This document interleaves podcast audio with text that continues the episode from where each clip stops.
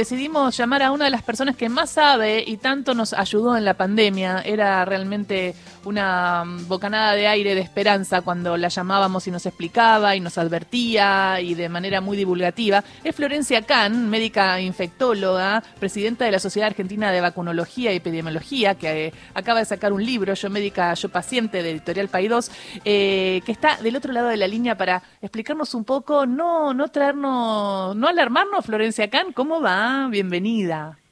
Hola, ¿cómo va? ¿Cómo Hola. Muy bien, muy bien. Pero bueno, medio preocupados porque no sabemos, por ejemplo, si yo me tengo que dar el refuerzo, que pasaron siete meses, si mis viejos se tienen que ir a vacunar, qué está pasando, si nos podés contar un poquito.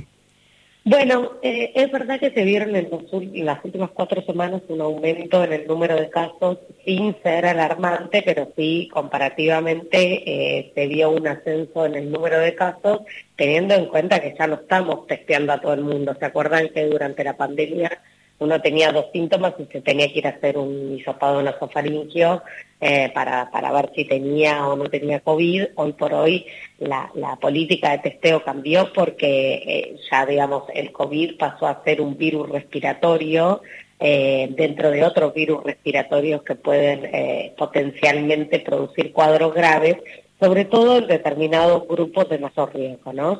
Eh, y la verdad es que lo que pasó con la pandemia, que fue una desgracia, hizo que también terminemos todos muy hartos y casi como, como una, con una especie de negación para todo lo que tenía que ver con COVID, porque, bueno, fue muy una situación de mucha saturación. La realidad es que tenemos COVID circulando, que tenemos vacunas que protegen especialmente contra las formas graves, las hospitalizaciones y la muerte, y tenemos entonces que tener en cuenta que si ya pasaron seis meses desde nuestra última dosis de vacuna, nos tenemos que dar una dosis de refuerzo con la vacuna bivalente, que es la vacuna más actualizada que tenemos, y después ahí lo que va a cambiar es que si las personas que tienen más de 50 años o que tienen menos de 50 años, pero son, por ejemplo, inmunosuprimidas porque están en tratamiento por, por un cáncer o porque viven con VIH o porque tienen alguna otra condición de inmunocompromiso, este grupo de mayor riesgo, mayores de 50 o menores de 50 con inmunocompromiso, se van a tener que dar el refuerzo cada seis meses, ¿sí? Y por ahí una persona que tiene menos de 50 años se va a dar el refuerzo una vez por año. Eso es lo que cambia. Pero la realidad es que nos tenemos que seguir dando los refuerzos porque sabemos que las vacunas son muy buenas, pero que no es indefinido el efecto. Yo puedo tener cuatro dosis, pero si la última dosis me la di hace un año, ya no tengo la protección que necesito tener. Florencia, ¿cómo estás? Eh, Ingrid Beck te saluda.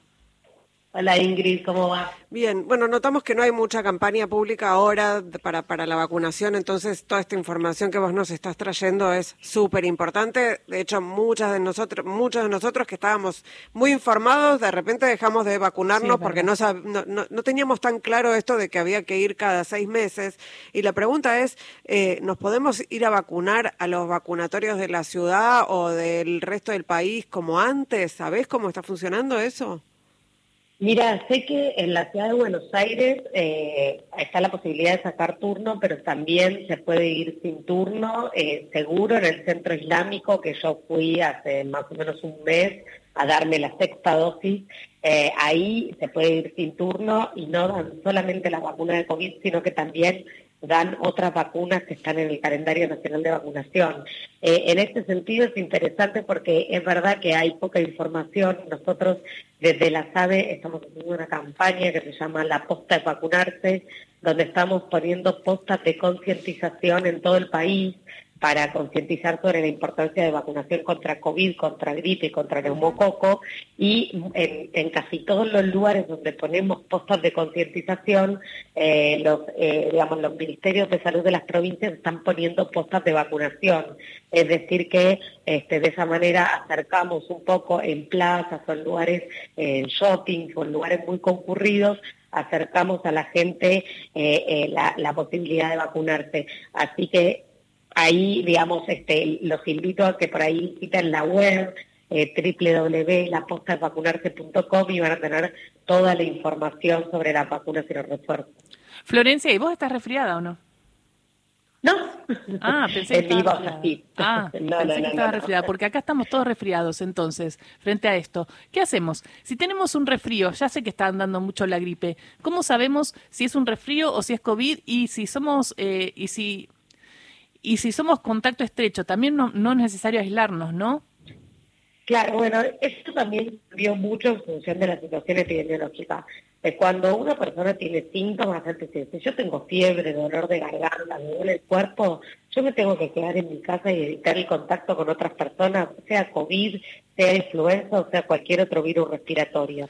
Si yo soy una Pero viste que el tema es que uno tiene que venir a trabajar, uno empieza, eh, digo, después de la pandemia pareciera que tuviéramos más cosas, que todo se aceleró y que es imposible, ¿no? Estás 20.000 horas. Y entonces, eh, eh, esto de quizás ya guardarte a veces no podés. O sea, no sé si, si eh, casos así. Bueno, a ver, en realidad, cuando una persona tiene estos síntomas que te digo, es, una persona que está enferma y que necesita guardar reposo. después hay siempre derechos laborales que se vulneran, como por ejemplo hacer ir a trabajar a una persona que está enferma. Eso está mal digamos, eh, pero lo que correspondería desde el punto de vista sanitario es que esa persona se quede en su casa hasta la mejoría de los síntomas. Ya no es que tiene que estar cinco días o siete días como, como era en, el momento de, de, mayor número de casos, pero sí por ahí tiene que estar dos o tres días y sea el virus que sea, porque por ahí no hay indicación de isopar, sea el virus que sea, tiene que eh, digamos, tratar de evitar el contacto con otras personas. Y si va a ir a consultar a una guardia, ahí ponerse el barbijo, porque en la guardia uno puede, eh, digamos, contagiar y contagiarse de cosas, por ahí uno va por, por, por una cuestión X y termina llevándose un virus respiratorio. Entonces, siempre en la guardia se recomienda el uso de barbijo, seguimos recomendando la ventilación, el lavado de manos y respecto a lo que me preguntabas, el contacto estrecho no se aísla, si no tiene síntomas no se aísla. Por eso es este paso que estamos, estamos dando como, bueno, de, ya no hay una emergencia sanitaria por COVID, el, pero el COVID llegó para quedarse y es un virus respiratorio más que hay que considerarlo y por supuesto en las personas internadas o con condiciones de riesgo siempre se hace el hisopado orofaringio para tener el diagnóstico de certeza. Y el otro día leía un titular que esos titulares medios eh, ponzoñosos, diría nuestro querido Carlos Ulanovsky, que decía que había una nueva cepa. Y viste que frente a eso, una nueva cepa, se te visan los pelos, ¿viste? pero en realidad eh, la vacuna lo contiene y no es una nueva cepa que sea muy peligrosa, pero cuando uno se va a dar la vacuna, ¿se da la vacuna de todas estas cepas que están dando vuelta ahora? Claro, bueno, la vacuna bivalente o bivariante que se está dando ahora cubre contra la cepa ancestral, la cepa de Wuhan, la original, y contra Omicron. ¿sí? Eh, lo que hay es subvariantes de Omicron que van apareciendo y es probable que en función de eso haya cada vez vacunas más actualizadas para que sean lo más parecidas a lo, a lo que está circulando. Pero la realidad es que las vacunas que tenemos ahora son seguras y eficaces para proteger sobre todo contra enfermedad grave, hospitalizaciones y muerte. Es decir, podemos tener COVID igual aunque nos vacunemos, pero la gran diferencia es que lo más probable es que lo transitemos en forma leve. Claro, algo que, ¿cómo estás, eh, Florencia Horacio Marmurek? Te saluda. Algo él, que... él, sí está resfriado y yo también un poco. Sí, claro, y, no, y no sabemos este, pero cómo, no cómo viene. No, pero el testeo, el testeo justamente ha pasado a ser una cuestión de voluntaria, y entonces tenés entre la, la condición de los testeos que podés comprar y a dónde te puedes ir. Y también es cierto que quedó como desarmado ese circuito, lo mismo que decías vos de, de, las postas de vacunación, hacia dónde se va uno a vacunar. Sí, en provincia, por ejemplo, antes también. Claro, y cómo, y cómo uno hace el, los testeos. Esa, esa, digamos, esa, esa rotura del circuito informativo eh, tiene que ver por ahí con esto, con esta, con esto de tratemos de pasar la página tan rápidamente que, que, que se trabajó desde cierto sector de la sociedad?